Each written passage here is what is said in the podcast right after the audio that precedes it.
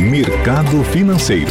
Pois é, hoje a gente não conta aqui com a participação de Marlon Barcelos, que já seguiu para o feriadão dele aqui de folga nos próximos dias, mas eu tenho sempre aqui a informação na mão para todos vocês. A Bolsa de Valores está operando nesta manhã de sexta-feira em fortíssima alta, tá? De 2,26%. Isso impacta, é claro, no mercado de moedas. O euro segue cotado a R$ 6,39 e o dólar comercial a R$ 5,52.